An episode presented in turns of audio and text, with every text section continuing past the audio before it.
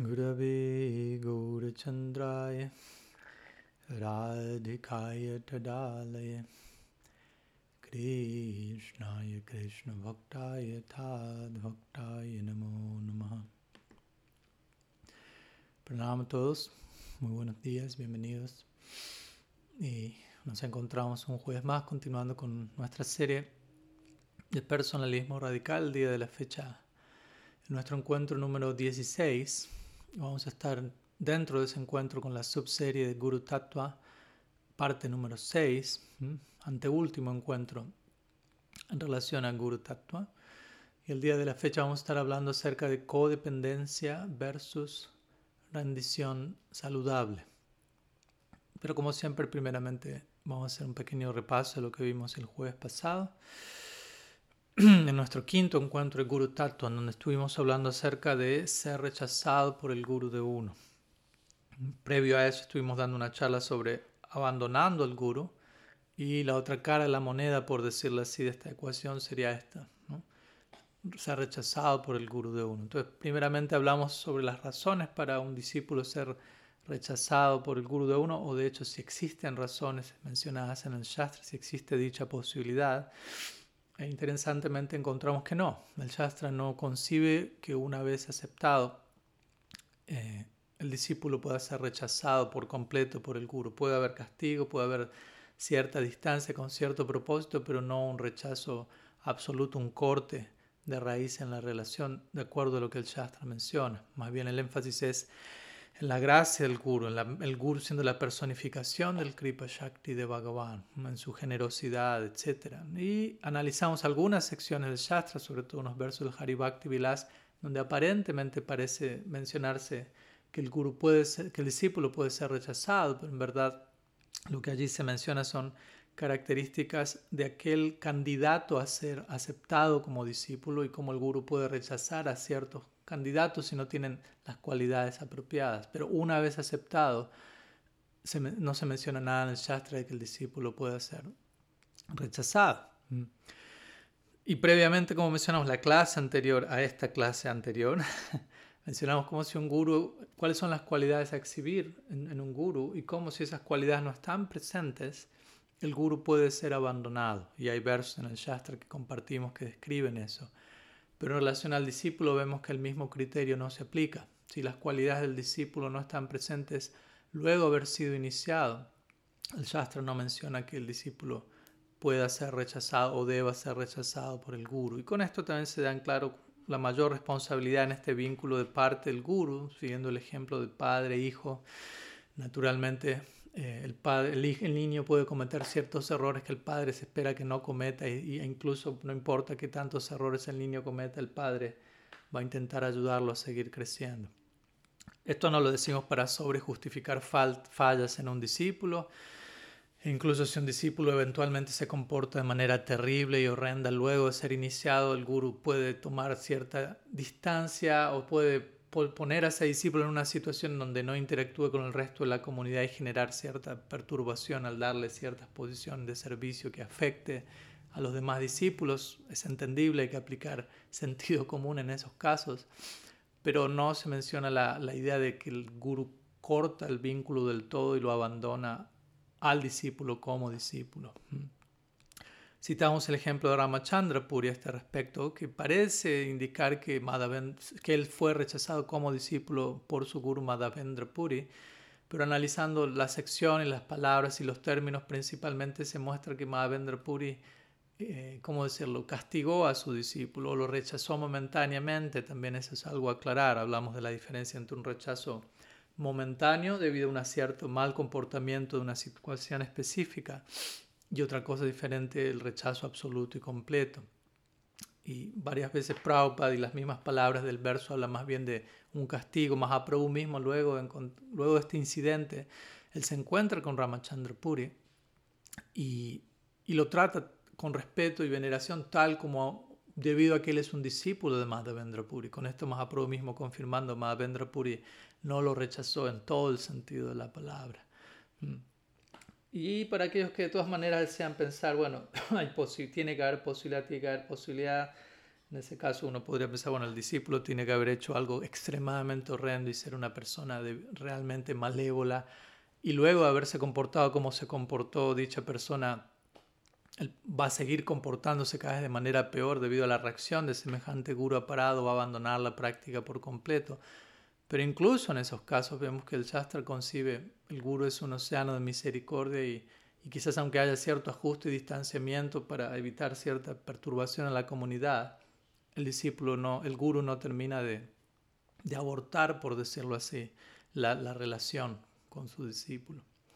También compartimos algunos malentendidos mm, en relación a esta situación. En muchas ocasiones algunos devotos piensan, si un discípulo fue rechazado por su guru, significa que siempre el, rechazado es el que está mal. Si fue rechazado por el guru, quiere decir el guru siempre está bien y por ende en este caso el discípulo siempre está mal lo cual, como sabemos y hemos visto, ya abre las puertas para abuso, más bien no tiene que analizar toda la situación en detalle en ambas partes.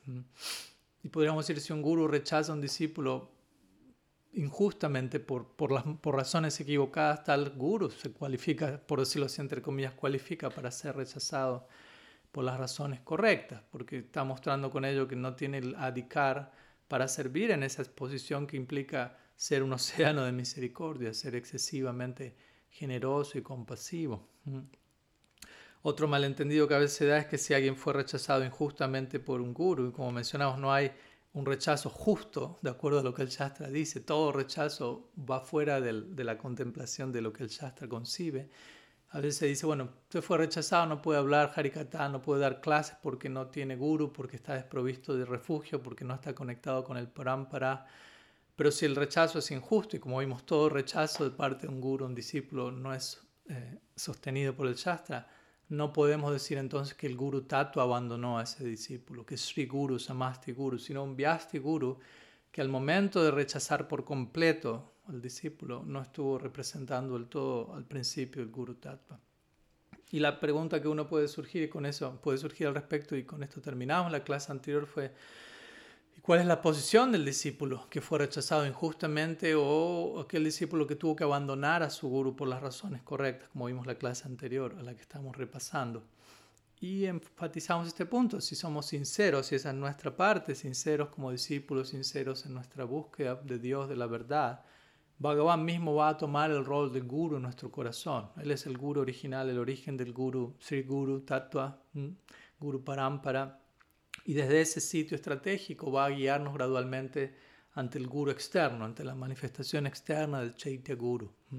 Dios no va a detener jamás a un buscador sincero en su búsqueda de Bhagavan y el buscador sincero nunca va a permitir que nada ni nadie lo detenga en su búsqueda de la verdad. Así es básicamente cómo funciona esta situación. Y aunque algunos devotos tengan que atravesar esta situación, y la forma externa del guru sea modificada en un momento o el otro, aunque obviamente de vuelta no es lo ideal, no la estamos promoviendo ni recomendando, pero siendo realistas y aceptando que puede ocurrir. Lo que va a cambiar es la forma externa del guru en esas situaciones, pero guru es uno, guru tatua es uno, como explicamos en nuestra primera clase sobre guru tatua, y siempre va a estar allí presente si somos sinceros, la sinceridad es invencible. Algunas palabras de repaso de lo que fue la clase anterior. Vamos a comenzar con el tema de la clase de una pequeña introducción en base al título, como dijimos, codependencia versus rendición saludable.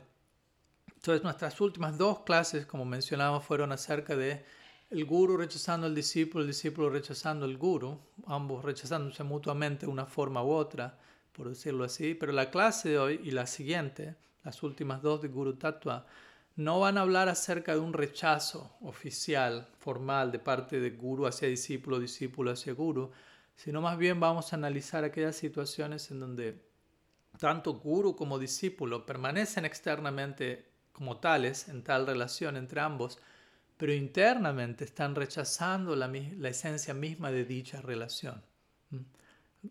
Ya sea el guru hacia el discípulo, el discípulo hacia el guru, en algunos casos ambos simultáneamente al ellos incurrir en ciertos comportamientos que van en contra del mismo principio relación de guru-discípulo. Entonces el día de hoy vamos a analizar un poco eso, comenzando antes de hablar de codependencia y cómo aparentemente la codependencia toma la forma externa, rendición, etc. primeramente vamos a analizar cuál es el escenario ideal entre guru y discípulo, en, el cual la relación guru-discípulo debería desarrollarse para sentar las bases apropiadas y de allí vamos a contrastar con lo que no es. Y en ese marco vamos a hablar de la responsabilidad que ambos tienen en la relación, tanto guru como discípulo, y vamos a abordar a la mitad de la clase en adelante algunos posibles malentendidos a este respecto, especialmente hoy, como digo, en conexión a la diferencia entre rendición saludable y codependencia. Que de vuelta, por fuera, para el ojo que no está entrenado, puede verse como la misma cosa, pero en verdad uno va a ser el opuesto del otro. Así que vamos a la siguiente sección, donde vamos a comenzar hablando acerca de qué, cuál es la relación ideal entre guru y discípulo. Y en base a eso vamos luego a analizar diferentes escenarios distorsionados de ese ideal.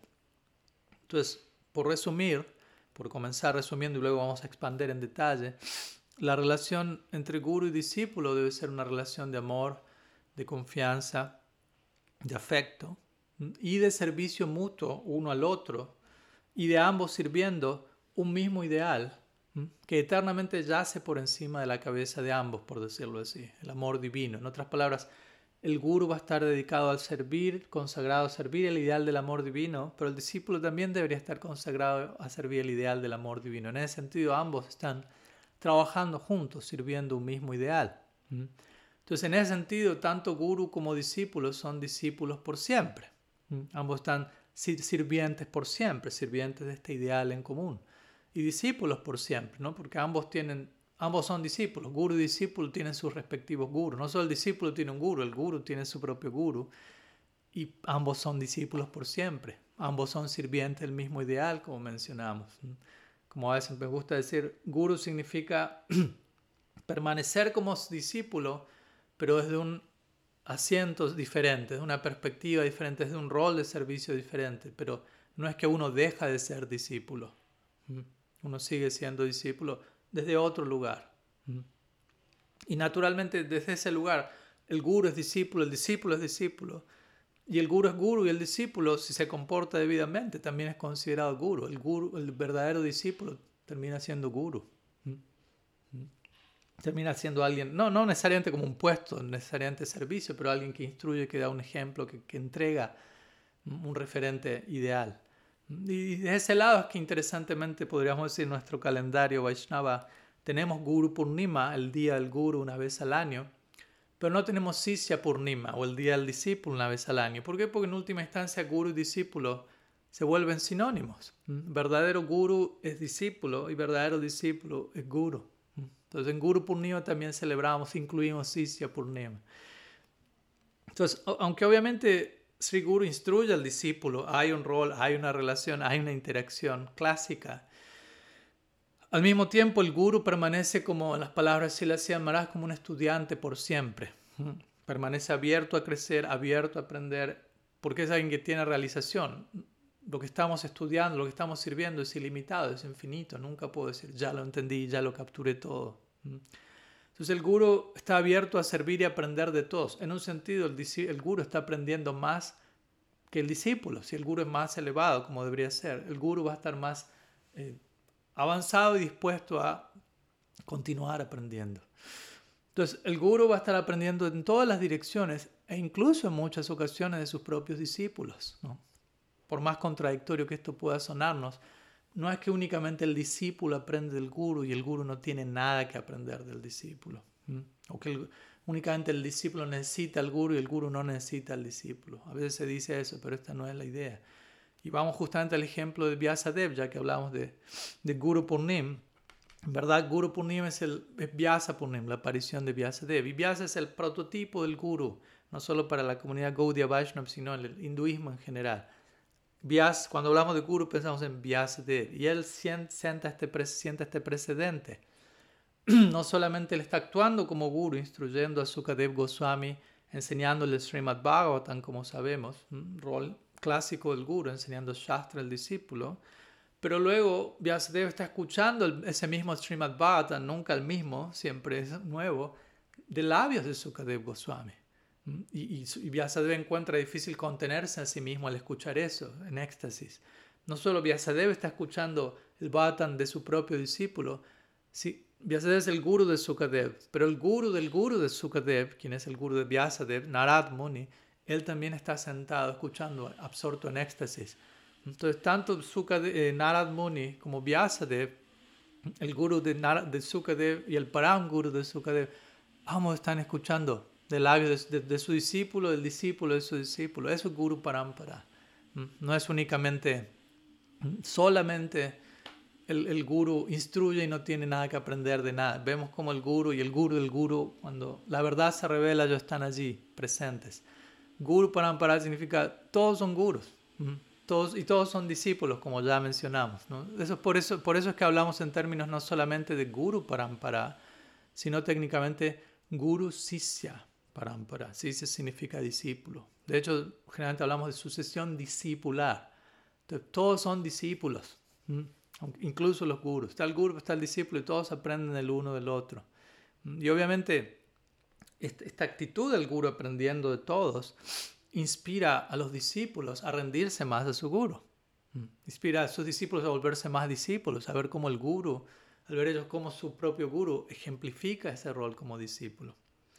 Y de vuelta, Srila Vyasadeva es completamente ejemplar a este respecto en varias direcciones. Como digo, él es el prototipo de la figura del guru hasta el punto de cuando hablamos del día del Guru, Guru Purnima, en realidad estamos hablando de Vyasa Purnima, de la aparición de Vyasa Dev. Entonces, hasta ese punto él, él es sinónimo con la idea de Guru. Y Vyasadeva es este arquetipo original, por decirlo así, del rol del maestro espiritual y establece este ejemplo ideal no solamente, como digo, instruyendo a Sukadev en el Bhagavatam, el rol clásico del Guru enseñando el Shastra, sino teniendo la humildad, como hablábamos en clases anteriores, de reconocer sus propios errores y de estar dispuesto a seguir cambiando, como cuando él admitió sus propias, no fallas, pero su propio potencial para mejorar lo que había hecho hasta ese momento en la forma de él estar frustrado con su compilación de las escrituras védicas y sentirse desanimado al respecto y aceptar eso, abriéndose a eso, siendo vulnerable, reconociendo la posibilidad de mejorar su servicio y a partir de lo cual llegó la edición final del Srimad Bhagavatam tal como la conocemos. Entonces, ya sabe cómo Guru está mostrando eso. El Guru puede reconocer sus errores o reconocer que todo puede seguir mejorándose. Pero como decimos, otro ejemplo ideal que Vyasadeva nos está dando a nosotros, y, con eso sentando el precedente cómo un guru debería comportarse, es está abierto a escuchar y aprender de su propio discípulo. Sukadev Goswami. Con esto mostrándonos de vuelta que la relación guru-discípulo, recordamos, estamos hablando aquí de la relación ideal entre guru y discípulo. Entonces esa relación ideal no es solamente una relación en donde el discípulo solo necesita al guru, sino que el guru también necesita al discípulo. Y en más de un sentido, no solamente como acabo de mencionar, obviamente por empezar, el guru necesita un del discípulo porque sin un discípulo el guru no puede ser guru. No, no puede ejercer el rol, la función del guru si no hay discípulos. Entonces, para, por empezar, en ese sentido, el guru necesita al discípulo.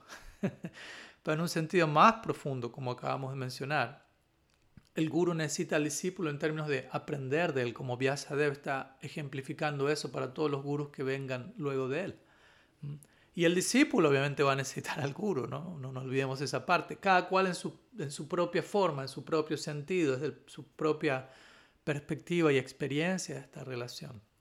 Pero ambos están aprendiendo del otro y ambos se necesitan mutuamente. De vuelta, cada cual desde su lugar. No estoy con esto diciendo uno se considera ahora en la misma altura que su guru, nada de eso.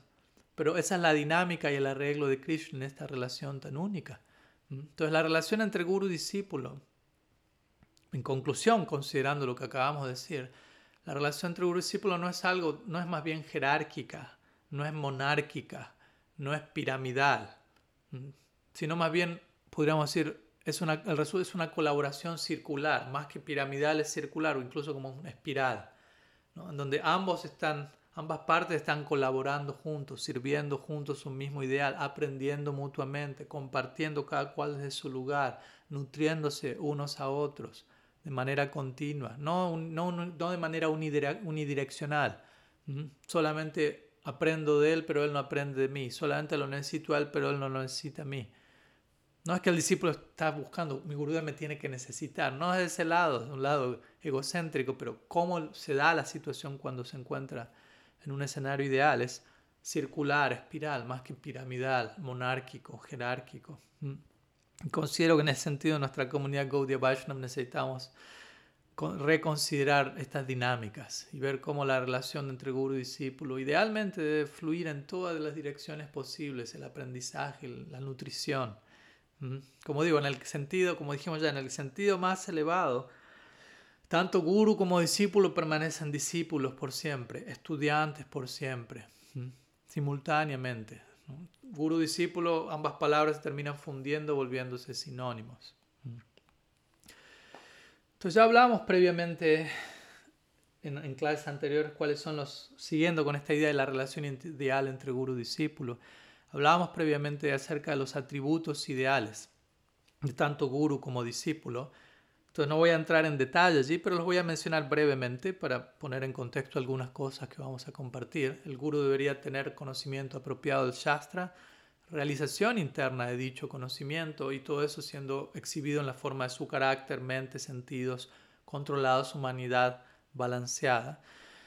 Y el discípulo, por su lado, debe exhibir una sincera búsqueda, un espíritu de indagación sincero en relación a la verdad y estar abierto a, si el guru está exhibiendo las cualidades del guru, abrir su corazón y ser llenado por todo lo que Sri Guru tiene para ofrecer, que es otra manera de decir, el discípulo ha de estar dispuesto a rendirse.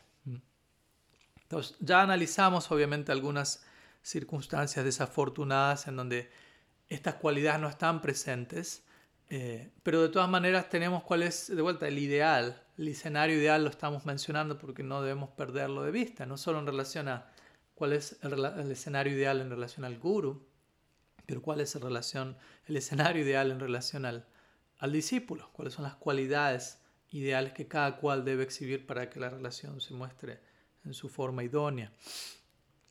Una consideración importante que ya hemos compartido, pero no está de más repetirla en este marco, es que antes de aceptarse mutuamente, para que justamente nos aseguremos de que todos los elementos ideales están en su lugar, y siendo que la relación guru-discípulo es una relación de compromiso voluntaria, nunca forzada, Sanatan Goswami menciona en su Hari Bhakti Vilas y lo menciona varias veces.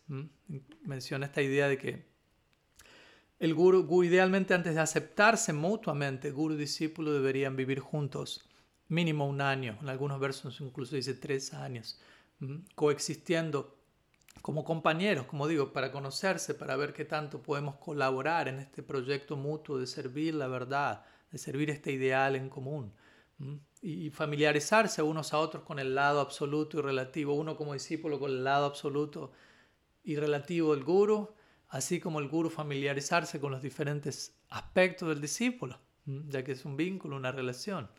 Y, esta experiencia previa, preliminar, previa a la iniciación que Sanatan Goswami recomienda, mantiene la relación entre ambos en un nivel realista y no en un nivel o oh, sobreidealizado. Una cosa es lo ideal, otra cosa es lo que podemos idealizar. De ambas direcciones, aunque el discípulo no esté sobreidealizando al guru, pero que el guru tampoco esté sobre, sobreidealizando al discípulo y luego en la práctica nos encontramos, no era lo que pensábamos. Obviamente si alguno de nosotros no puede vivir directamente con su guru un año como Sanatan Goswami lo recomienda, como es quizás el caso para la mayoría de los devotos, entonces de alguna manera esa misma situación debería ser complementadas de otro lugar. Al menos debería haber alguien en nuestra vida, idealmente, que cumpla ese rol como representante de Sri Guru.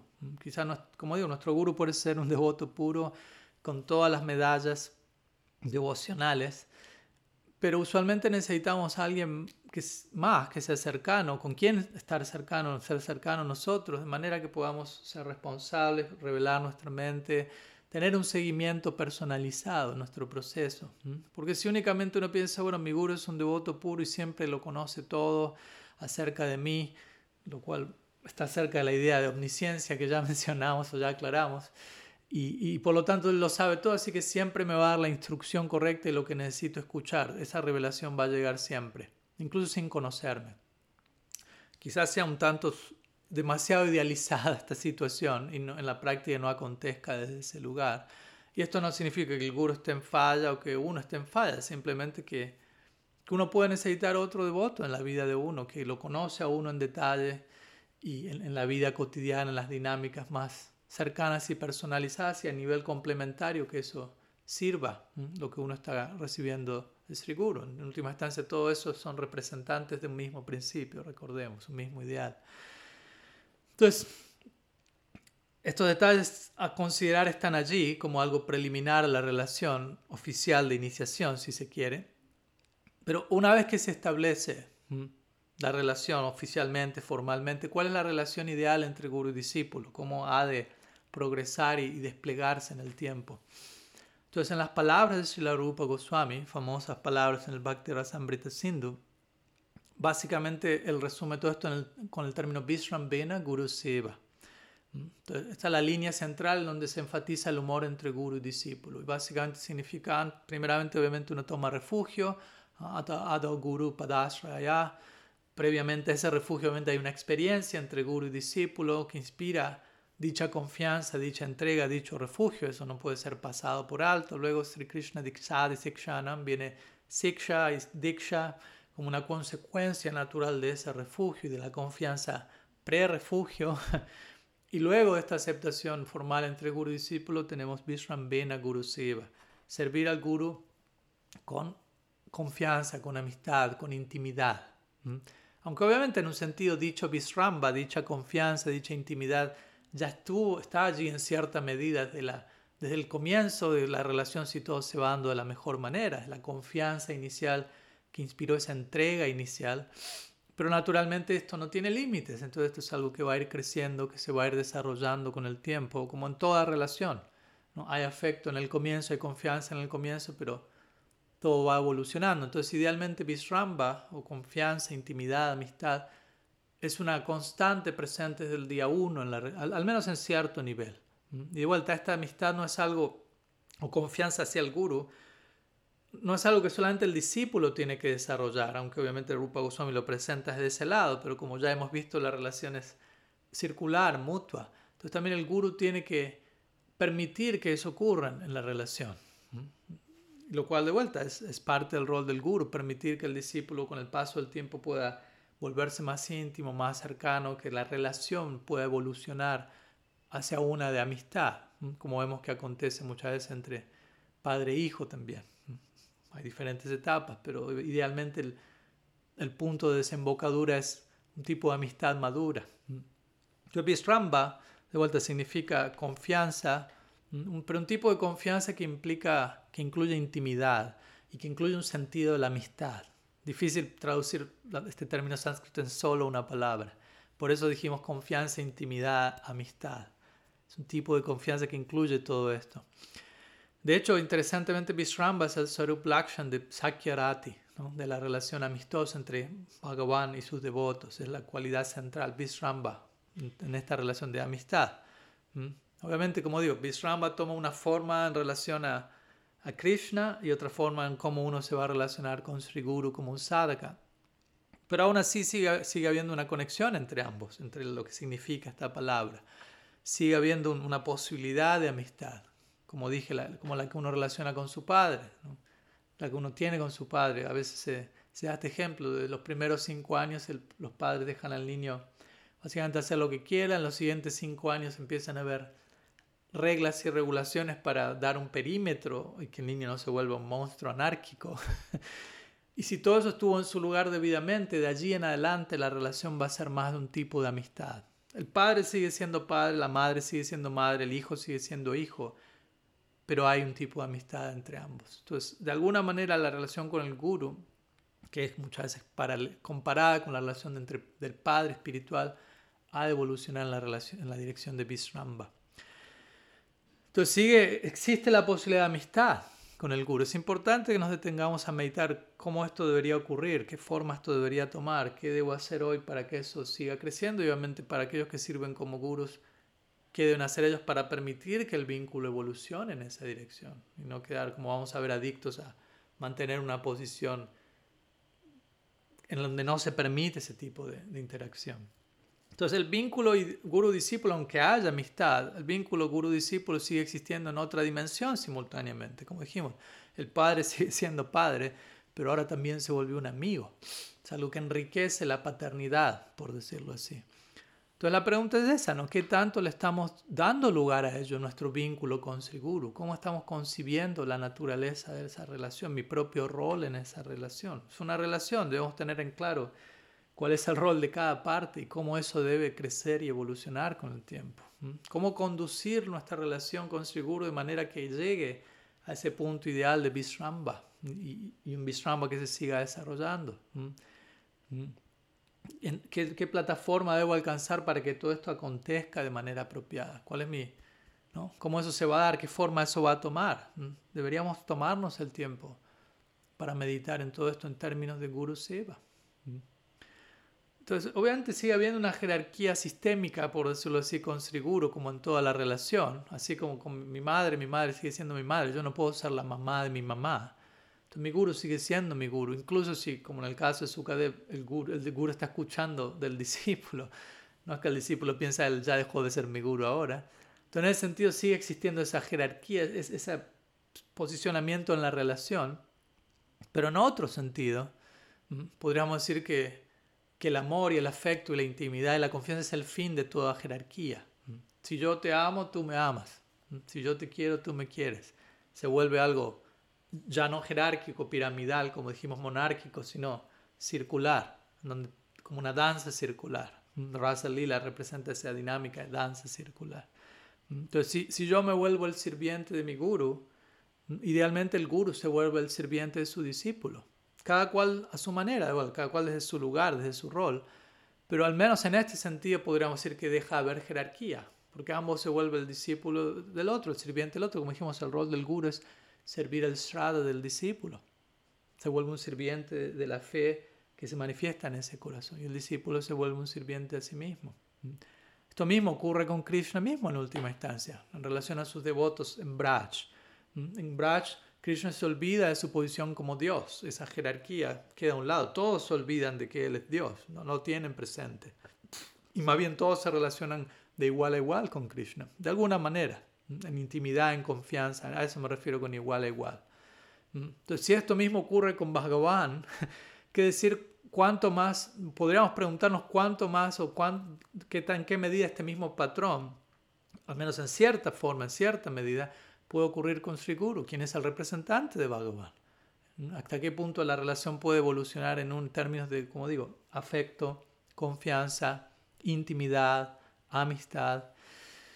¿Mm? Entonces existe, de vuelta, dejemos en claro, existe esa jerarquía, existe la relación guru-discípulo, eso no desaparece, no queremos que desaparezca, es algo muy, muy encantador, pero también existe la amistad con el que va evolucionando como par dentro de esa relación.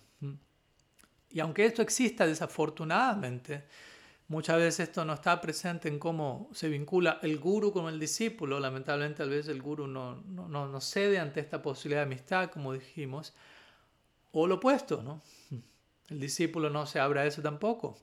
Y en ese caso empezamos a ver que en la relación entre guru y discípulo, más que encontrar amistad, intimidad, confianza, la relación ideal, encontramos temor, autoritarismo, figura de autoridad que genera intimidación, intimidación o una, una figura paterna pero no un amigo, o una omnipotencia eclesiástica o una sobreidealización del guru para compensar la, la, falta de fe de uno como discípulo, diferentes posibilidades que vamos a estar analizando en la clase de hoy y en la próxima clase. vamos a una siguiente sección, luego de haber intentado compartir algunas ideas sobre la relación ideal entre guru discípulo. Vamos a seguir elaborando sobre esta idea y de ahí yendo a las versiones más desvirtuadas de todo ello. Entonces, la siguiente sección se llama El deber del discípulo es ser vulnerable y el deber del guru es honrar dicha vulnerabilidad. Es otra manera de hablar de el intercambio ideal entre guru y discípulo. Entonces, esta es otra forma en la que podemos traducir cuál es el intercambio ideal entre guru y discípulo. El discípulo es vulnerable, el guru honra dicha vulnerabilidad. Entonces, en ya hablábamos de vulnerabilidad, recuerdan las clases que dimos unos meses atrás, vulnerabilidad y empoderamiento, no olvidemos resultado natural de una vulnerabilidad debidamente expresada. Entonces, si todo está en el lugar correcto, si el guru está comportándose debidamente, si el discípulo está comportándose debidamente, en ese caso, si de vuelta, si el guru es fidedigno, el discípulo, el rol del discípulo es abrir su corazón y entregarse y rendirse. Y el rol del guru es honrar esa apertura y servir la vulnerabilidad del discípulo. Mm. Honrar, servir esa vulnerabilidad, esa entrega con la que el discípulo se aproxima. es el rol del guru. ¿no? ¿De qué manera, de vuelta, el discípulo se aproxima con su corazón abierto? El rol del guru es llenar ese corazón abierto con refugio, con claridad, con afecto, con confianza, con todas estas cualidades que el guru debe proveer y a través de las cuales él va a empoderar, por decirlo así, al discípulo. Entonces, como Krishna menciona el verso 72 del capítulo 18 del Gita, por ejemplo, a este respecto en relación a, la disposición del guru, el guru siempre debería estar preparado para explicar la realidad espiritual al, discípulo hasta que el discípulo lo haya entendido. Incluso si esto implica repetir la misma instrucción una y otra vez. Esa es la disposición del guru, como un padre paciente, amoroso, preocupado de que su hijo crezca, madure y entienda las cosas debidamente. Entonces, ese es el rol del guru y de vuelta, ante semejante, en relación a semejante guru, el discípulo tiene el, deber y el derecho de exponerse a sí mismo eh, con su vulnerabilidad y parte de eso es presentar sus dudas, presentar sus, sus necesidades. Todo es un lugar razonable, obviamente, dudas razonables, necesidades razonables. Esa es parte del deber del guru y del derecho del, discípulo, perdón, del derecho del discípulo. Y el guru tiene, que, tiene el deber de nutrir eso de nutrir, de responder, de refugiar, de aceptar las dudas, las necesidades del discípulo y guiarlo para que vaya creciendo. Ese es el rol del guardián espiritual, Bhakti Rakshak, guardián espiritual, en relación a aquellos que él está protegiendo, guiando. Entonces el guru debería idealmente reconocer en qué etapa en qué estado nos encontramos, de dónde estamos operando, por decirlo así, y desde allí reflexionar o reflejar ¿no? con nosotros, cuál es la comprensión de esto y ayudarnos a relacionarnos con eso de un lugar saludable y para que eso vaya creciendo en el discípulo. Entonces, incluso por encima de esto, lo que podríamos decir es que un maestro espiritual, un director espiritual, podríamos llamar así al guru también, no es alguien que únicamente le dice al discípulo qué hacer, sino que escucha junto con el discípulo qué es lo que Dios te está qué es lo que Bhagavan está pidiendo que hagas. ¿no? Escuchar juntos, no solamente hacer, hacer, sino prestemos atención qué es lo que Bhagavan intenta revelar aquí. No solamente alguien que meramente dice qué hacer. Entonces, eh, alguien que guía y ayuda al discípulo para que el discípulo llegue a, ciertas conclusiones por sí mismo también. ¿No? Se llama esto como heurística, que significa permitir a alguien aprender y a descubrir algo por ellos mismos, algo similar a la mayéutica de Sócrates. Era un método en el cual él no solo respondía, sino que iba diciendo cosas de manera que el que preguntaba llegue por sí mismo a una conclusión de vida. Y esto puede tomar muchas formas, obviamente, ¿no? Y una de ellas es, por ejemplo, el guru no debería hacer, tomar los, los problemas del discípulo y volverlos propios. Debería mantener una sana distancia en ese sentido debería escuchar, acompañar y nutrir al discípulo. Pero cada cual tiene su propia vida, cada cual es un individuo, como un, como un terapeuta que escucha, guía, ayuda, pero no es que se involucra hasta el punto de volver esos problemas parte de él, sino que desde esa posición trata de guiar. Y el guru, podríamos decir, es una especie de, de terapeuta divino. Entonces es el, ideal, el deber ideal del guru en términos de esta vulnerabilidad que el discípulo expresa y presenta. Y nuestro deber como discípulos, como menciono, es ser vulnerables frente de semejante persona.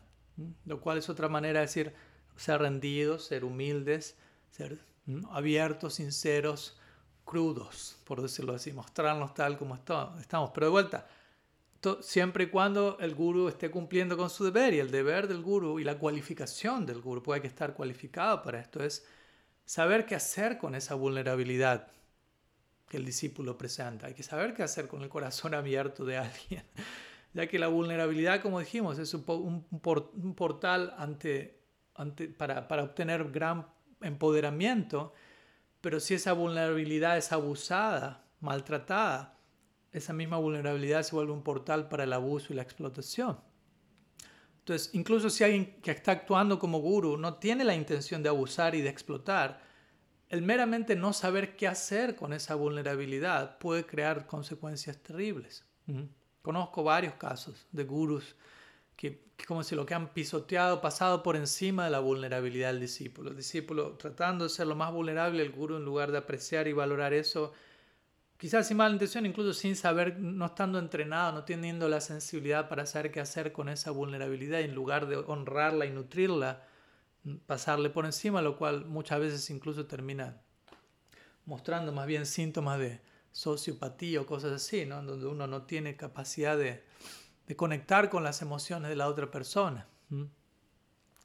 E interesantemente a este respecto he notado que, que, la mayoría de aquellos gurus que terminan de alguna manera abusando de la vulnerabilidad del discípulo, quizás incluso sin mala intención, muchos de ellos son personas que, que a nivel personal no se han permitido tener relaciones cercanas y profundas muchas veces en su vida. Por eso es importante para alguien que es guru, alguien que es sannyasi, por ejemplo, tener amigos, y tener personas con quienes uno se relaciona de manera íntima, para uno no perder ese tipo de radar, de sensibilidad, tener relaciones profundas, para poder seguir teniendo relaciones profundas con los discípulos de uno. Porque si alguien no tuvo relaciones profundas, no se ha expuesto ante eso, entonces eso no le permite a uno apreciar, valorar y honrar una cualidad como la vulnerabilidad y termina habiendo abuso de poder. Pasar por encima de la vulnerabilidad de alguien es una forma de abuso de poder y es algo muy delicado. En otras palabras, es, es un compromiso muy grande saber qué hacer con la vulnerabilidad del otro, con la de uno también, pero con la del otro, qué decir si uno está en ese rol. Entonces, en otras palabras, podríamos decir, si un guru no sabe cómo lidiar con la vulnerabilidad de su estudiante, probablemente esa persona no debería estar sirviendo como guru porque un guru va a estar lidiando continuamente con la vulnerabilidad. El rol del discípulo es ser vulnerable y el rol del guru es lidiar con eso. Y si el discípulo no es vulnerable, entonces el guru no puede ser guru, porque el discípulo no está cumpliendo con su parte. El guru no va a ser capaz de servir en la capacidad de guru si el discípulo no está siendo vulnerable. Pero como dijimos, si el discípulo es vulnerable, pero el guru no sabe qué hacer con esa vulnerabilidad, entonces el guru no debería ser guru. Entonces, en algunos casos he escuchado cosas a este respecto, algunos malentendidos, básicamente, en donde se dicen cosas como toda la responsabilidad está en el discípulo, no en el guru. Ya hemos tocado ese tema, pero ahora lo estamos abordando desde este lugar. Y no, no es el caso como estamos viendo. Como con cualquier relación, la relación entre guru y discípulo es algo recíproco, ya mencionamos, ambos una colaboración mutua.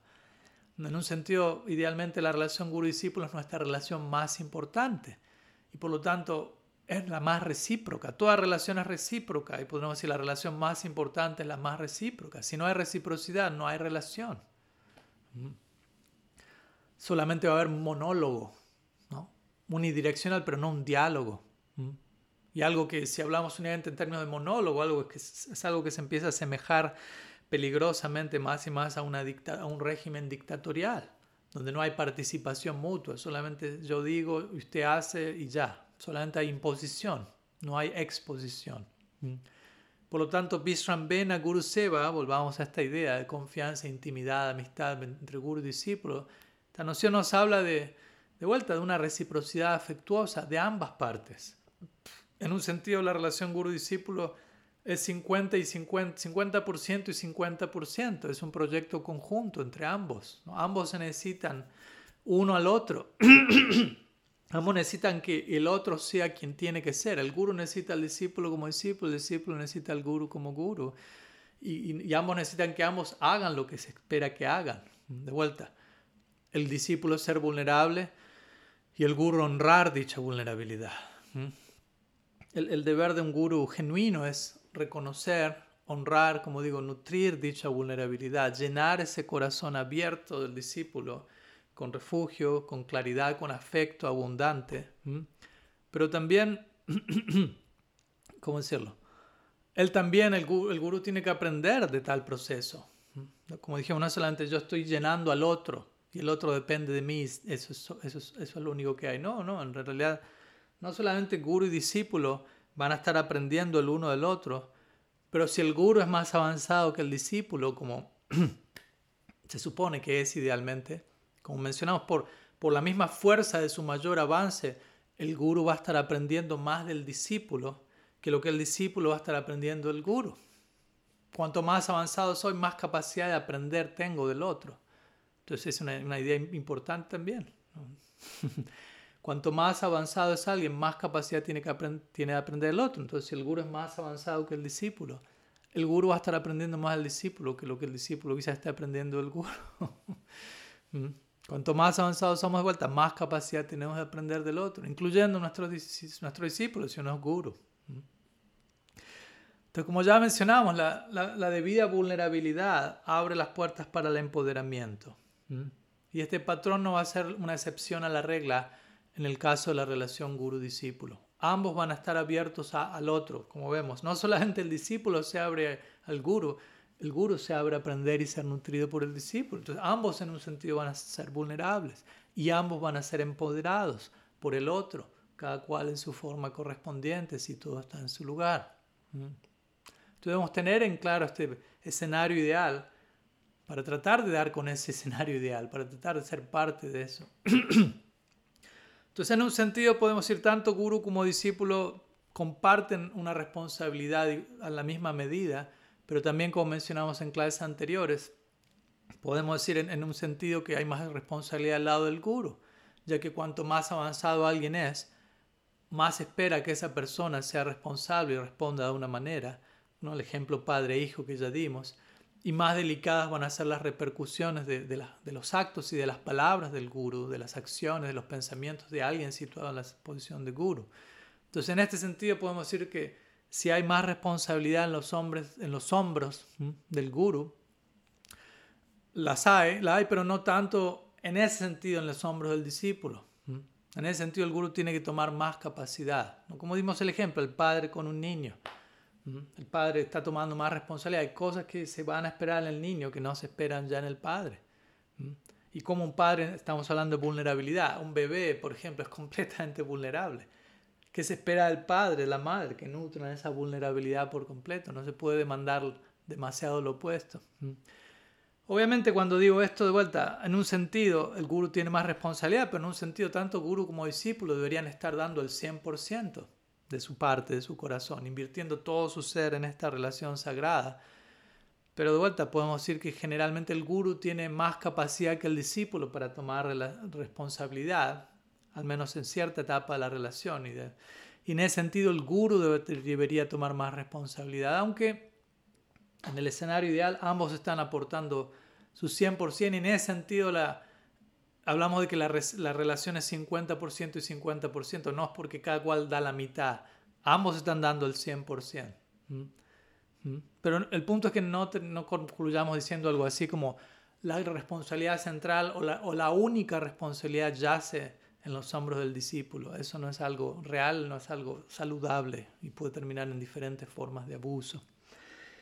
Entonces ya que terminamos hablando de situaciones de abuso y escenarios indeseables, vamos a pasar a una siguiente sección, que va a ser la, la sección en un sentido central. Perdón si la, toda la introducción previa fue un tanto extensa, pero es para poner un poco en contexto todo lo que estamos hablando.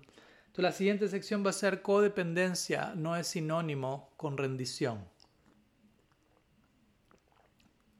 En relación al título central de nuestra clase hoy. Codependencia versus rendición saludable.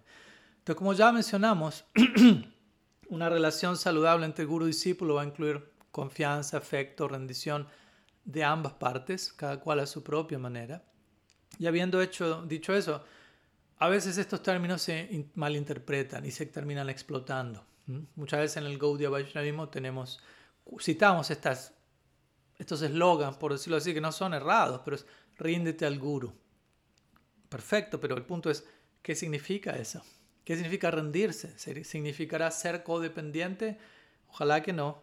¿Mm? ¿Significará no tener criterio propio, no tener cerebro, no tener autonomía, no tener libertad alguna? ¿Eso es rendición? Ojalá que no. Entonces el punto es, ¿cuál es la diferencia entre rendición y codependencia?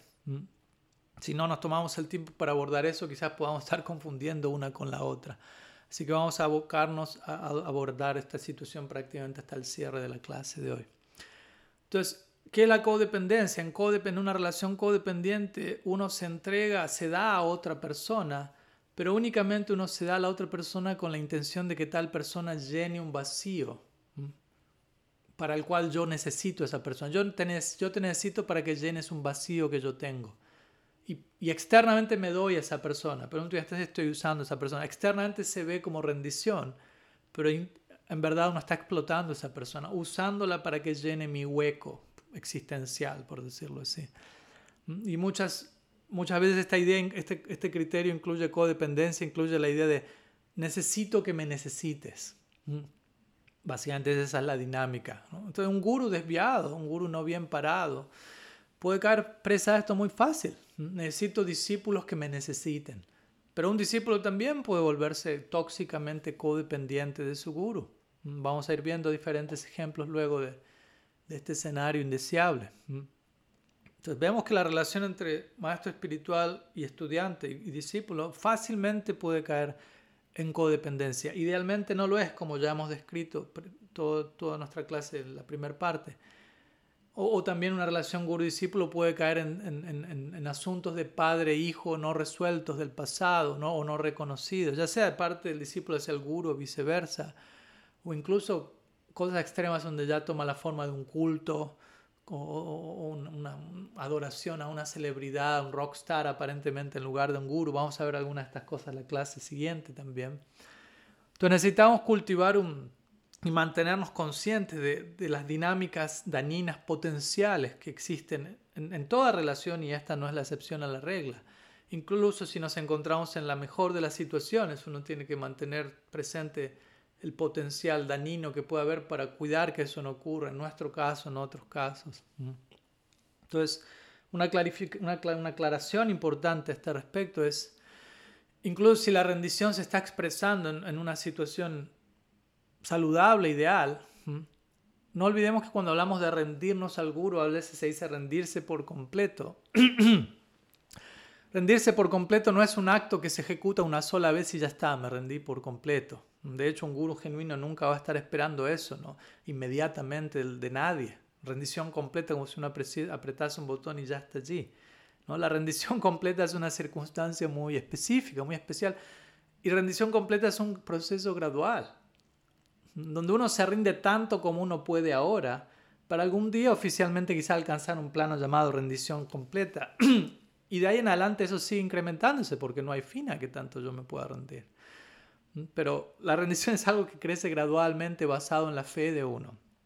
Recordemos, Jiva Goswami dice, Shraddha, Saranagati o rendición es la expresión externa de Shraddha o fe. Entonces, en la y Shraddha, fe, se desarrolla gradualmente, no, se, no, alcanzo la fe completa en un momento. Entonces, si la fe se desarrolla gradualmente, su síntoma externo, Saranagati, también se desarrolla gradualmente. ¿Mm? En otras palabras, la rendición plena, eh, ¿cómo decirlo? Es algo que, puede ser animado, inspirado a través de tratos amorosos, de confianza, de entrenamiento gradual, de práctica es algo voluntario, la rendición es voluntaria, no es forzada, no es algo que sea en un momento, no es algo que, que una bandera blanca y me rindo, me rindo, porque alguien me está por matar. Ese es el tipo de rendición total en un momento, pero es forzada, no es algo voluntario, amoroso. Y a este respecto, una aclaración en relación a algo que hemos mencionado en clases anteriores sobre la cual algunos devotos me han preguntado cuando hemos hablado previamente que uno debe rendirse a un guru en proporción a qué tanto ese guru está representando a Krishna, ya que uno se rinde a la representación divina que se da tras esa persona. Eh, en verdad, estamos, al decir eso, estamos sugiriendo esta idea que acabamos de mencionar. En otras palabras, quizás un guru no es un Uttam Mahabhagavat, pero quizás ese guru que es un Madhyamadikari, digámoslo así, está completamente rendido de acuerdo a la situación en la que está y a las capacidades presentes que tiene. Esa persona está 100% rendida. Y a eso nos referimos con rendición plena. Si esa persona en ese nivel está plenamente rendida, uno puede rendirse plenamente a esa persona. De vuelta, rendición plena no es un, un estado en el que uno, algunos están y otros no están, sino más bien una disposición de darnos por completo a nosotros mismos en cualquier nivel. Alguien puede ser un neófito y ser plenamente rendido de acuerdo a ese nivel. Alguien puede ser un Madhya Madhikari y ser, rendirse por completo en, el marco de lo que un Madhya Madhikari se puede rendir por completo. Entonces, en ese caso, si el guru, aunque no es el más elevado, está rendido por completo en la etapa en la que esté, uno como discípulo puede rendirse por completo a esa persona, de acuerdo a qué significa para uno, como discípulo, en nuestra etapa, rendirnos por completo. ¿Mm? Espero que se entienda esa idea. Una idea relacionada a este tema de la rendición es la noción de obediencia. ¿Mm? Entonces, obviamente cuando, para que la obediencia, para que haya obediencia voluntaria, no estamos hablando de obediencia a la fuerza, tiene que haber confianza, tiene que haber afecto, tiene que haber inspiración. Y la obediencia va a ser más bien un subproducto de todo ello. Naturalmente voy a abrirme, a confiar, a seguir. Pero esa obediencia está sostenida en esta confianza original que vino al yo ver el ejemplo, que surge al yo ver el ejemplo de la persona ante la que soy, estoy siendo obediente. Pero si el guru no se comporta debidamente, si el guru deja de comportarse como guru, entonces el guru mismo no podría esperar obediencia de sus, no debería esperar, no debería exigir mucho menos obediencia de sus seguidores. Porque de vuelta, la causa de la obediencia de uno como discípulo fue el ejemplo que esa persona dio. Entonces, si la persona no está dando un ejemplo apropiado, la fuente de la inspiración para esa obediencia ha quedado afectada, por decirlo así. Y si forzamos de todas maneras eso, si el guru insiste y exige obediencia, incluso pese a no dar un ejemplo debido, y si uno como discípulo obedece, la obediencia de uno va a caer dentro de la categoría de niyama graha, que significa seguir sin, tener las, sin entender por qué estoy siguiendo, sin tener las razones debidas para seguir. Una obediencia sin espíritu. Entonces, mientras una forma niyama graha es, dice Rupa Goswami, rechazar toda obediencia, todo seguimiento de reglas y actuar caprichosamente sin razón alguna. Pero la otra versión de Niyama Graha, la que estamos apuntando aquí, es aceptar todo, seguir todo, pero sin, no por las razones debidas. Ser obedientes sin saber por qué debería ser obediente. O permanecer obediente por las razones equivocadas por las cuales yo debería permanecer obediente. Sabiendo, por ejemplo, que hay algo que está mal, pero yo me esfuerzo a mí mismo, aunque veo que algo está mal, yo me esfuerzo a mí mismo a seguir obediente. Todo eso es niyama graha. Entonces Rupa Goswami apunta a que tal comportamiento va a destruir el bhakti. Imagínense, aunque por fuera parece obediencia, rendición, guru seva, es algo que está dañando mi bhakti lata. Entonces, de hecho, el, el, pecado en sí, en niyama graha, en este seguimiento ciego, no es tanto rechazar las reglas o seguir las reglas. ¿no? El verdadero pecado es no tener la, intención debida, la comprensión apropiada detrás de mi obediencia o detrás de mi desobediencia, dependiendo del caso. En otras palabras, si yo tengo la debida intención, si yo tengo la debida comprensión, yo puedo estar expresando mi obediencia o incluso desobediencia, como hablábamos en clases previas. Yo voy a poder estar expresando eso. Y en ambos casos eso va a ser favorable al bhakti. Entonces uno puede seguir, obedecer o desobedecer con la debida comprensión, eso es favorable. Y uno puede obedecer o desobedecer en espíritu en graha y eso no va a ser favorable en ningún caso. Entonces uno podría preguntarse, ¿por qué nosotros como discípulos a veces expresamos obediencia no saludable, danina en relación al guru? Pues eso puede pasar, nos puede dar paso incluso a cada uno de nosotros, hemos visto eso. Entonces hay dos, podemos hablar de una posibilidad, no hay tantas posibilidades, pero una de ellas es que muchas veces la mayoría de nosotros hay dos necesidades centrales que el ego tiene a este respecto. Y una es sentirse diferente a otros y sentirse especial para con uno mismo. Y muchas veces alguien, algún discípulo, va a buscar eso en relación al guru, ¿no? Va a comportarse y va a ser obediente, más, más, más bien intentando obtener eso en relación al guru, intentando inconscientemente nutrir esa necesidad de, ser, sentirme diferente o sentirme especial, lo, cual es, de vuelta, codependencia. Externamente toma la forma de entrega, pero estoy usando al otro para servir mis necesidades. Incluso en el nivel de, de ciencia, de neurociencia, se dice que los seres humanos están diseñados ¿no? para ser criaturas sociales, básicamente. Entonces podemos pensar, bueno, yo soy un individuo independiente, pero en verdad estamos diseñados para pertenecer al grupo, a la tribu, por decirlo así. Y esto nos mantiene siempre atentos a cualquier signo de rechazo social o de desaprobación de los miembros de nuestro clan, por decirlo de alguna manera, especialmente de los líderes del clan. Me imagino entienden a dónde estoy yendo aquí. Entonces todo esto toma la forma muchas veces de, sumisión eh, tóxica y de obediencia tóxica, únicamente para ser aceptado por el grupo y por el clan, únicamente para encajar. Lo cual, como mencionamos previamente, es muy diferente de pertenecer de manera sustancial. Si la Prabhupada hablaría de personas de pensamiento, él que, él quiere que sus discípulos sean personas con pensamiento independiente, con criterio propio. Y esa es la calidad de, rendición que queremos alcanzar, una, rendición inteligente, profunda. Quizá de vuelta en el, en el, día, en el comienzo de nuestra práctica podamos ser bastante más bien imitativos y quizás haya mucho de evasión espiritual, en el nombre de lo espiritual haciendo otra cosa, pero la manera en la que la relación guru-discípulo debería evolucionar y desarrollarse es algo muy distinto a quizás como uno está comportándose en el día uno. El guru debería saber eso. Porque de otras maneras, de vuelta, en un comienzo puede haber un patrón de conducta de codependencia de parte del discípulo neófito hacia el guru. Pero idealmente el guru debería notar eso. El guru no debería ser un neófito él o ella misma, y debería tener presente, que muchos discípulos en un comienzo van a ser codependientes y el guru tiene que tener el adikar para saber cómo lidiar con esa codependencia de forma de que él mismo no termina siendo codependiente, si, ya, si no lo es, de por sí. Entonces, de vuelta, en un, en un comienzo el guru quizás no está Prabhupada diría, quiero que tengas pensamiento independiente. Quizás en un comienzo el guru no va a estar animando demasiado el pensamiento independiente en un devoto neófito, porque eso puede ser demasiado por el neófito. ¿Mm? Pero la relación va a ser tal que el discípulo va a llegar a esa conclusión por sí mismo, cuando sea el momento debido, si el guru conduce a ese proceso de manera adecuada, ¿Mm? por la forma en la que las interacciones se van a ir dando, por la forma en la que el guru va a reciprocar. Naturalmente esa independencia va a ser promovida con el paso del tiempo. ¿Mm?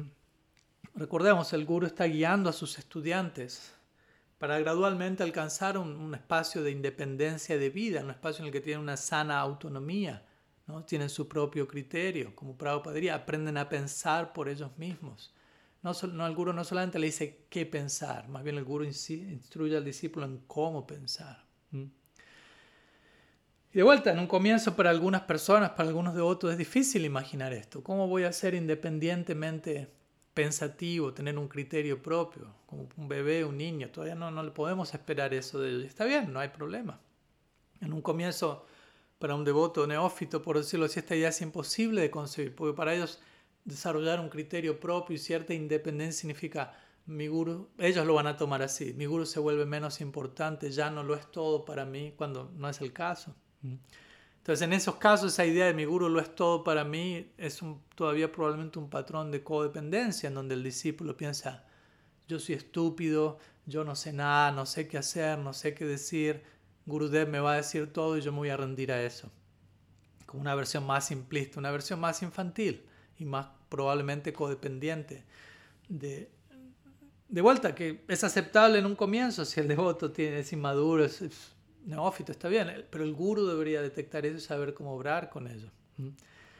Idealmente no es el, el, guru entiende que eso ocurre en un comienzo, pero el guru no debería estar esperando eso del discípulo siempre. Más bien debería ayudar al discípulo a, superar, a madurar eso. Que el discípulo llega con su propia inmadurez, no hay problema. El discípulo es, uno es un bebé en el comienzo, pero el guru debería ser un mayor, no debería ser un bebé.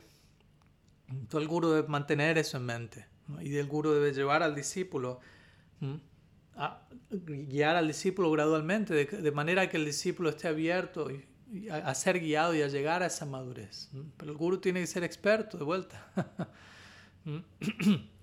el guru no está allí únicamente para confirmar al discípulo, tú eres bebé y sigues siendo bebé, o si el discípulo es un bebé y el bebé demanda y exige y espera cosas, el discípulo, el, guru no está para confirmar y darle la razón a eso siempre. Quizás en cierta etapa, pero gradualmente ya eso no es saludable, especialmente si el bebé ya no es bebé, pero el bebé, el, adulto exige cosas de bebé, el padre no debe satisfacer eso. De la misma manera, el guru debe tener ese tipo de criterio. Entonces, el guru tiene que guiar al discípulo, así como el padre o la madre guía al niño. Estamos dando este ejemplo una y otra vez. ¿Mm? Y, uno, y el padre, un padre, quizás esta idea nos ayude a la mayoría de ustedes que son padres, uno debe educar a sus niños de manera que los hijos tengan una vida propia. No es que permanezcan dependientes de uno de manera excesiva por siempre. Sino uno está creando un complejo de Edipo, como diría Freud, en donde uno mantiene al niño en casa y, lo satisface y todo de manera que el niño se mantenga en casa para satisfacer las necesidades de la madre. No es saludable. Entonces, de la misma manera, esto puede ocurrir entre guru y discípulo. Un guru puede mantener a sus discípulos dependientes o codependientes, de manera que el guru tenga a alguien para controlar o para pensar, bueno, soy el salvador de esas personas. ¿Quién sabe qué puede ocurrir? Tantas cosas pueden ocurrir. Entonces, como dijimos, el padre y la madre siguen siendo los padres siempre, aunque el niño ya se fue de casa y es un adulto independiente. Las dinámicas con el, su hijo han cambiado, pero sigue siendo su hijo. Y, los hijos van a apreciar eso, lo que los padres le dieron, la posibilidad de crecer y de ser independiente. Incluso más van a poder apreciar en ese momento que lo que los hijos apreciaban al padre y a la madre cuando eran niños. de la misma manera, ¿no? De vuelta, los padres ya no están satisfaciendo las necesidades infantiles del niño ya adulto. Y eso lleva al niño a valorar más eso. Entonces lo mismo con el guru. ¿no? El guru va a facilitar todo eso y el discípulo va a apreciar aún más la contribución del guru en, el sentido de conducirlo a ese pensamiento independiente, a esa autonomía. En otras palabras, la responsabilidad del guru es no promover codependencia en este marco. Esa es la responsabilidad del guru.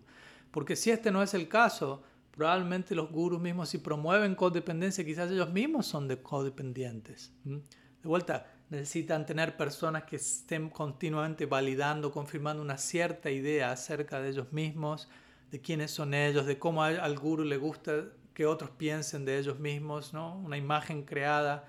Eso puede ocurrir.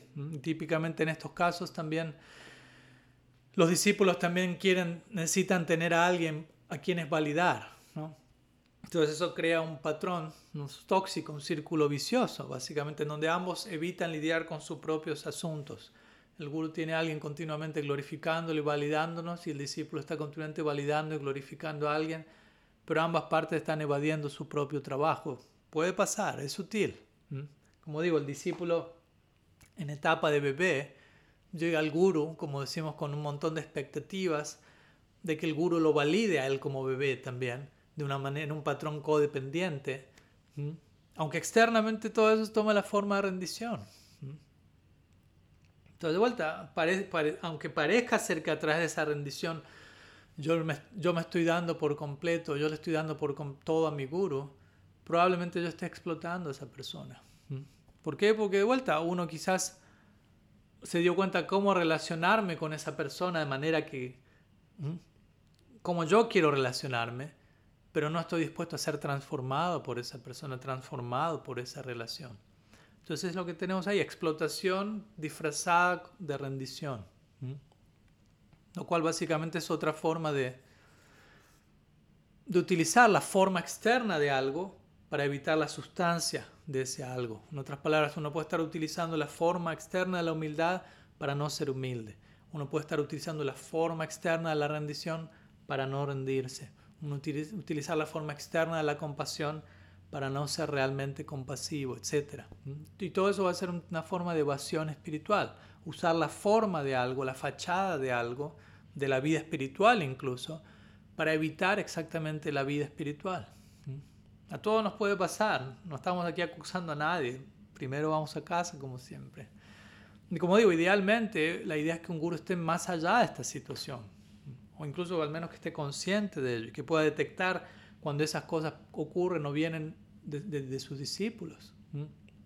como digo, la mayoría de nosotros tenemos algo de esto, no es algo que es tan fácil librarnos de todo esto. Pero el guru al menos debe tener en claro eso y para poder ayudar al discípulo a, reconocer eso, a atravesar eso, a llegar a un lugar en su vida interna en donde el discípulo mire hacia atrás y diga, wow, ¿no? tenía una idea tan mirar hacia atrás y decir, wow, ¿quién era en esa época? Tenía una idea tan evasiva de rendición, de humildad, tan, tan escapista, por decirlo así. ¿Mm? Entonces, esta evasión del devoto neófito, usar la forma para evitar la sustancia, de vuelta no es algo que está, se ha hecho conscientemente, ni con mala intención en la mayoría de los casos, pero aunque sea inconsciente y bien intencionado, de todas maneras el guru tiene que, que ver eso, el guru tiene que ver qué está pasando en el inconsciente del discípulo. El guru tiene que estar consciente del inconsciente del discípulo, porque el discípulo mismo no está viendo eso en su etapa inicial. Entonces el guru necesita detectar cuál es el trasfondo subyacente de, por qué el discípulo está haciendo lo que está haciendo. ¿no? Y ahí quizá el guru se va a dar cuenta, a mi discípulo se está rindiendo sinceramente, se está intentando rendir sinceramente, pero todavía el trasfondo principal es de codependencia. Entonces este muchacho, esta muchacha está inocentemente invocando, empleando la fachada de humildad para en verdad evitar ser humilde en profundidad. Entonces vamos a tratar de ayudarlo a gradualmente darse cuenta de esto. Esa debería ser la, capacidad, la visión y la compasión del guru. Porque de vuelta, si no está eso en su lugar, terminamos abusando todos estos aspectos formales del bhakti, la forma externa de rendición, de humildad, y terminamos usándolos como excusa para no conectarnos con el lado sustancial de todo ello. De hecho, podemos incluso usar la, oración como una forma de evasión espiritual o de dependencia. ¿no? Le podemos orar a Gurudev, Gurudev, saque todos mis anartas de mí. Pero el trasfondo de eso quizás sea alivie mi sufrimiento. ¿no? Estoy sufriendo, ayúdeme a dejar de sufrir.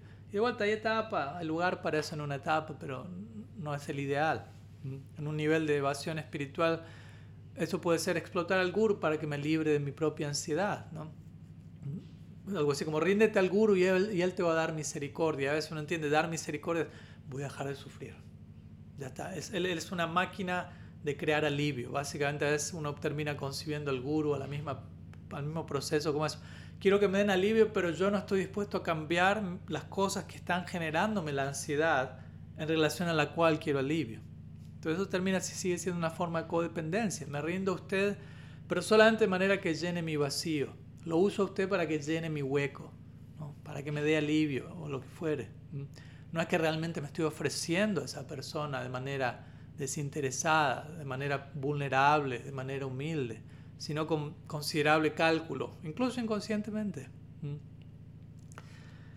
Entonces en el comienzo de vuelta quizás necesitamos un guru que sea capaz de ver todo eso en nosotros porque uno mismo no va a ver todos esos mecanismos, todos esos trasfondos, pero con el paso del tiempo uno como discípulo debería crecer, despertar y ser capaz de ver todas esas cosas uno mismo. Porque de otra forma uno cae en otra forma de codependencia, que es depender que alguien más siempre esté viendo esas cosas por mí, que alguien más me esté diciendo todas estas cosas por mí, y yo no estoy haciendo nada para, para yo terminarlas, verlas por mí mismo, una forma de complacencia, de mediocridad, de conformidad. Gurudev, dígame cuando estoy siendo evasivo, avíseme y, ahí dejo de serlo. No, uno tiene que aprender a, ver esas cosas uno mismo, a ver la propia situación de uno. Obviamente siempre es bueno tener feedback y referentes de otras personas, pero una cosa no debería reemplazar la otra. Entonces, con el, de vuelta, con el paso del tiempo, el guru debería estar animando este trabajo interno, como llamamos el trabajo sobre la, sobre la sombra de uno en clases anteriores pero para que el guru pueda hacer esto de manera efectiva, el guru debe estar trabajando sobre su propia sombra, él mismo. Porque si esto no ocurre, si nuestros guías no están, ¿cómo decirlo?, no están lo suficientemente familiarizados con este territorio interno, si no han hecho su trabajo de sombra en una profundidad suficiente, entonces probablemente esas personas, esos gurus no van a estar, no son capaces, no son lo suficientemente sensibles en relación a, qué es lo que el estudiante, lo que el discípulo pueda estar necesitando. Y probablemente desde ahí van a, cancelar ese trabajo interno, ¿no? lo van a desmerecer, lo van a, minimizar, porque quizás a la hora de abordar ese trabajo interno eso va a detonar en el propio guru que no está trabajando eso, aquello que no está resuelto en el mismo. ¿No? Entonces eso puede ocurrir.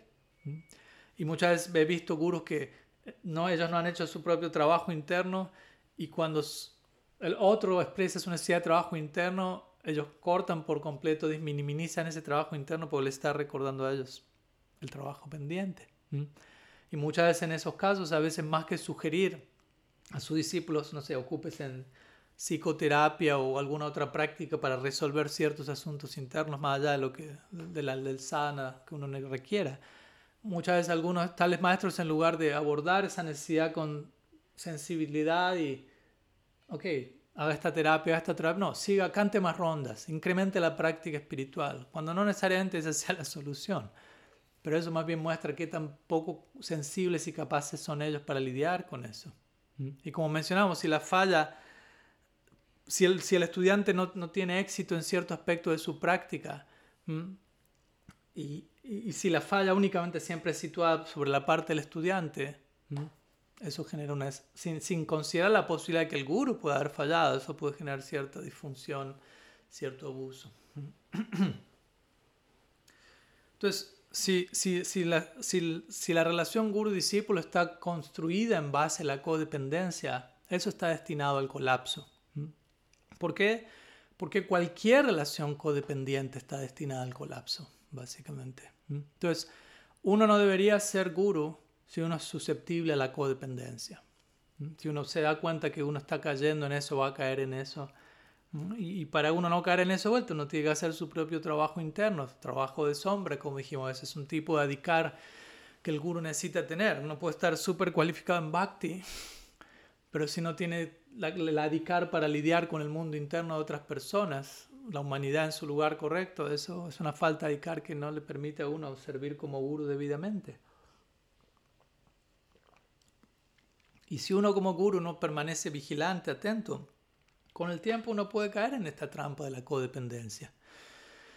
Quizás inicialmente no, un guru es sincero, o un discípulo, de vuelta, cuando digo guru, traten de imaginarse que todos estos mismos escenarios se aplican al discípulo, cada cual desde su lugar. Entonces un guru inicialmente quizás no, no, no quiere caer en codependencia y no está cayendo, pero eventualmente puede comenzar a ver ciertas fallas, porque codependencia es una zona de confort, es una tentación simple, va simple en el sentido de fácil de caer en ella. ¿Por qué? Porque el guru se vuelve importante para sus discípulos y eso lo hace sentir el guru especial lo hace sentir incluso mejor. Y eso, ese sentirme especial mejor termina siendo un refugio, entre comillas, refugio, un alivio de dolor o ansiedades que el guru todavía pueda estar sintiendo, situaciones por resolver, y termina siendo un escape del trabajo de sombra que pueda estar esperando dentro de uno. Y eso puede incluso tomar la forma externa del guru, puede justificarlo diciendo, me tengo que dar a mis discípulos porque ellos están, son tan dependientes de mí, tengo que reciprocar a su entrega. Pero todo eso puede ser una fachada en relación a lo que estamos hablando. E internamente uno estar evitando este trabajo que hay que hacer. Entonces, de vuelta, aunque el discípulo pueda no estar consciente de la codependencia que hay en su corazón, el guru tiene que estar consciente de la codependencia del discípulo y de cualquier codependencia que pueda aparecer en el corazón de uno. Por eso es que uno necesita un guru también, para que lo ayude a uno como discípulo a volverse codependiente. Idealmente un guru, como dijimos, es una persona mayor, alguien que tiene visión, alguien que puede guiarnos. No es que uno como discípulo es un niño de tres años que está siendo guiado por otro niño de tres años. No es, no es la idea. Antes, vamos a algunas otras posibilidades antes de terminar. Quizás me extiendo unos minutos extra más de lo usual hoy con su permiso o sin él. Otra posibilidad puede venir de, del discípulo que se rinde, entre comillas, como una forma de no ser responsable consigo mismo. Entonces vamos a hablar ahora del lado del discípulo. No como discípulo puede pensar, me rindo por completo, pero en verdad como un escape a crecer y volverme responsable. Porque es totalmente crucial tomar responsabilidad a nivel personal, pero muchas veces la idea de la rendición es tomada a un guru, tomada para sabotear esa, esa función de la responsabilidad. Si, si, no, si no es entendida debidamente, la entrega termina saboteando la responsabilidad personal. ¿A qué me refiero con esto como para dar un ejemplo? Que simplemente no tomo responsabilidad por nada y espero que mi guru valide, que me diga qué hacer, cómo pensar, qué, qué pensar, no cómo pensar, qué hacer, qué pensar, y yo solamente hago lo que él me dice. Y externamente parece estoy esperando que él me diga eso, y yo deseo sus bendiciones a cada paso. Aparentemente parece que es el caso, pero en el fondo muchas veces no me quiero volver responsable por mis propios actos. ¿no? De manera que si yo hago algo, ah, Gurudev me dijo que lo haga. O sea, que si hay algún problema, no, yo no fui, no es mi responsabilidad, yo hice solamente lo que él me dijo. ¿Se entiende la idea? Entonces, en otras palabras, el criterio aquí es, bueno, si yo me rendí a mi guru y yo hago lo que él me dice, entonces mi falla ya no es mía, sino que pertenece, pertenece a mi autoridad. incluso sutilmente uno está diciendo, si, yo hago, si algo mal pasa, la culpa es de Gurudev porque yo estoy haciendo lo que él me dijo. Por lo tanto, no soy yo el que necesita cambiar, nunca. Es él, o es allá, quien sea, pero no yo.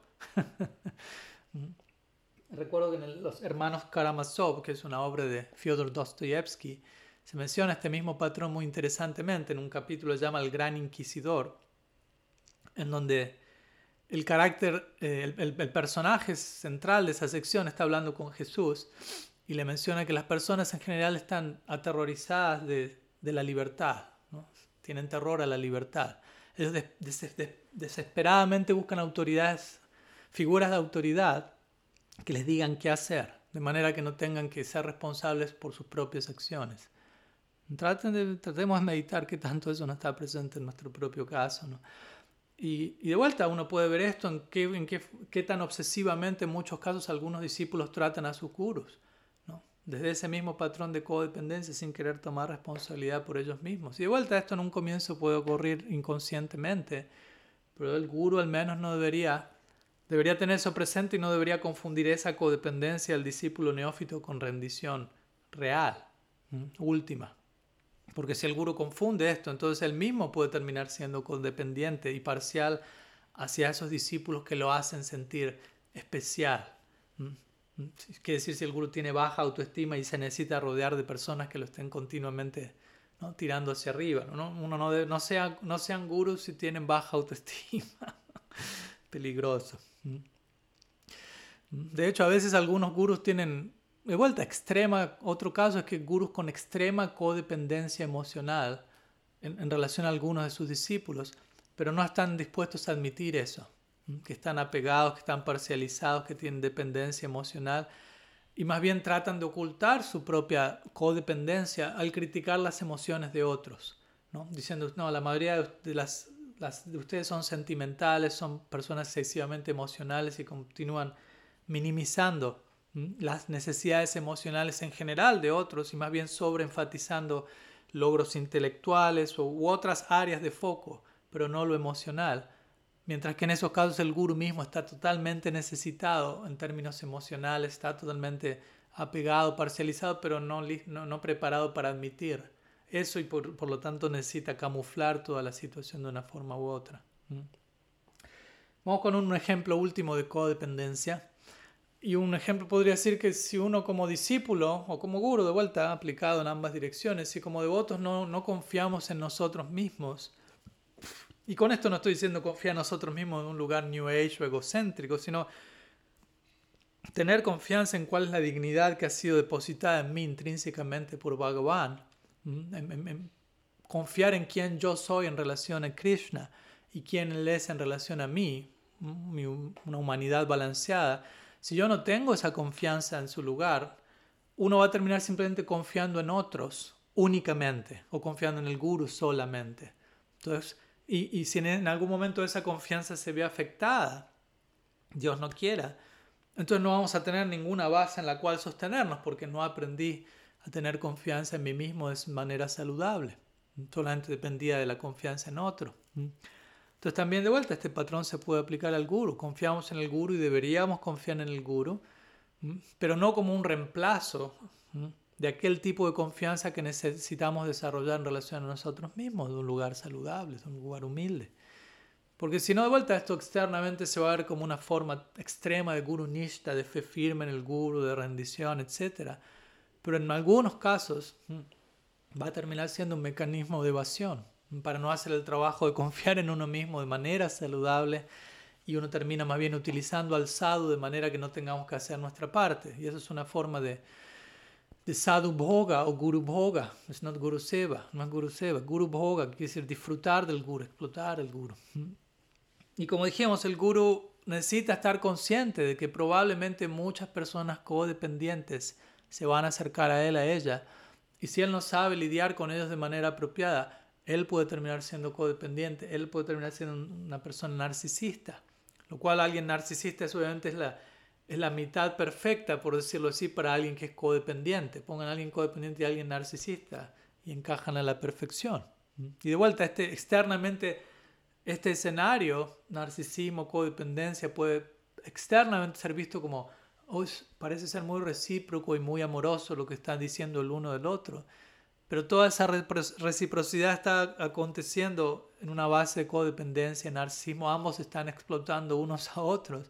Y ambos están usando unos a otros como un mecanismo evasivo para evitar asuntos no resueltos aún. Y ese no es el rol del guru. Y ese no es el rol del discípulo. De vuelta, recordemos cuál es la relación ideal entre guru y discípulo que comentamos hoy al comienzo de la clase. Entonces necesitamos confiar en nosotros mismos, volviendo a esta idea de la confianza propia. Confiar nosotros mismos en relación a Bhagavan, quiénes somos en relación a él, eso nos va a dar integridad, nos va a dar dignidad, nos va a dar humildad en relación al amor incondicional que está llegando. Y con esos atributos podemos únicamente volvernos verdaderos discípulos o verdaderos gurus. O, como ya mencionamos, mejor dicho, volvernos sirvientes. En ambos casos, guru o discípulo. Vamos a algunas palabras de conclusión para terminar la clase de hoy. Como ya hemos compartido de vuelta, varias clases, no hoy en particular también, pero a lo largo de esta serie, todavía existe bastante trauma no resuelto eh, en todas partes y ese, un trauma no resuelto genera mayor estructura para mayores traumas no resueltos a futuro. Y esto ocurre en todas partes, incluida la Gaudiya Sampradaya. En la comunidad Gaudiya, no en la esencia de la Gaudiya Sampradaya, pero en la comunidad, en sus miembros, esto está allí. Entonces nuestros traumas no resueltos se terminan volviendo traumas para otros porque le terminamos pasando el trauma a otros. Entonces, y aquellos que siguen nuestro trauma no resuelto, aunque ellos mismos no tengan, no hayan tenido ese trauma ellos mismos personalmente, quedan implicados en el trauma no resuelto que, que uno le ha pasado. Y esto puede pasar no solo a nivel individual, sino como para, nosotros como discípulos. Pero también en relación al guru.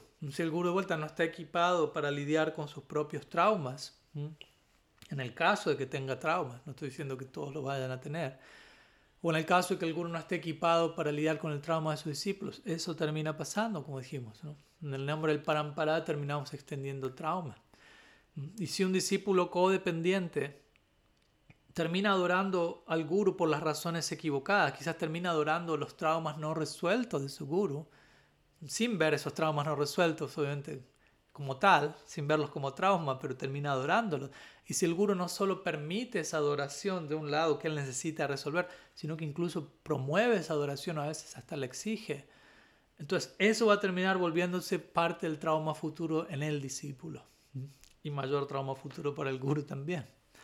Y como digo, en muchos de estos casos los discípulos, quizás un discípulo inmaduro no tiene idea de lo que está pasando. Puede estar creyendo superficialmente me estoy rindiendo por completo Gurudev, me estoy acercando más y más a Krishna, pero quizás estén adquiriendo más y más trauma.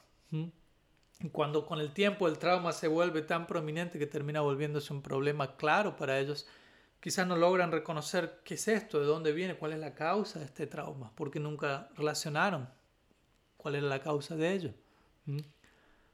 Pero de alguna manera uno lo tiene que explicar o uno lo termina teniendo que justificar. Y quién sabe cómo uno termina justificando ese trauma. Mayor culpa, mayor vergüenza. Y eso genera un mayor trauma. Y no es la idea, ¿no? no es la idea. Entonces en esos casos lo único que está pasando es uno tiene un trauma, uno adora a alguien que tiene trauma, uno le pasa ese trauma, uno incrementa ese trauma. Pero como ya mencionamos en clases anteriores, parámpara significa pasar otra sustancia, traspasar no trauma sino algo superior, más profundo. Y bueno, quizás todos nosotros tengamos asuntos no resueltos, tanto como guru como como discípulos, que, y que quizás no sean obvios para los demás, que no sean claros ni siquiera para nosotros mismos. Y, que, pero quizás aquí y allá van a haber ciertas situaciones que van a detonar esos asuntos no resueltos que generalmente no los vemos en una, en una base diaria. Entonces deberíamos mantenernos atentos. Aquí es aquí, cuáles son aquellas cosas que se detonan en mí, que ciertas circunstancias detonan en mí y qué hay detrás de eso y cómo abordar eso. Y esas pruebas van a venir, esos detonamientos van a llegar y deberíamos estar continuamente listos para distinguir entre la diferencia entre lo que es codependencia y rendición saludable. el tema de hoy. Así que vamos a concluir hoy aquí. Vamos a dejar una tarea para el hogar, para aquellos que deseen, y es básicamente tratemos de reflexionar sobre ciertos patrones de pensamiento que quizás tenemos y que tal vez estén promoviendo alguna forma de, de codependencia y reflexionemos sobre qué podemos hacer para mejorarlos, ya sea a nivel individual, ya sea en nuestra comunidad local. Así que nos vamos a estar viendo el próximo jueves para nuestra séptima y última clase sobre Guru Tattva, no el cierre de todo el ciclo de personalismo radical, pero sí el cierre de esta serie sobre Guru Tattva y vamos a estar hablando de evasión espiritual entre Guru y discípulo. Ya estuvimos hablando de eso, pero vamos a seguir hablando de eso con diferentes ejemplos y situaciones desde otras diferentes perspectivas. Sri Guru Tattva ki jai. श्रीमन महाप्रभु की जय श्री गौद्य संप्रदाय की जय श्री हरिनाम संकीर्तन की जय गौर भक्त वृंद की जय गौर प्रेमानंद हरि बोल वंशा कल्पतरुभ्यश्च कृपा सिंधुभ्य चापतीतानम पवानेभ्यो वैष्णवेभ्यो नमो नमः। अनंत कोटि वैष्णव वृंद की जय गौर हरि बोल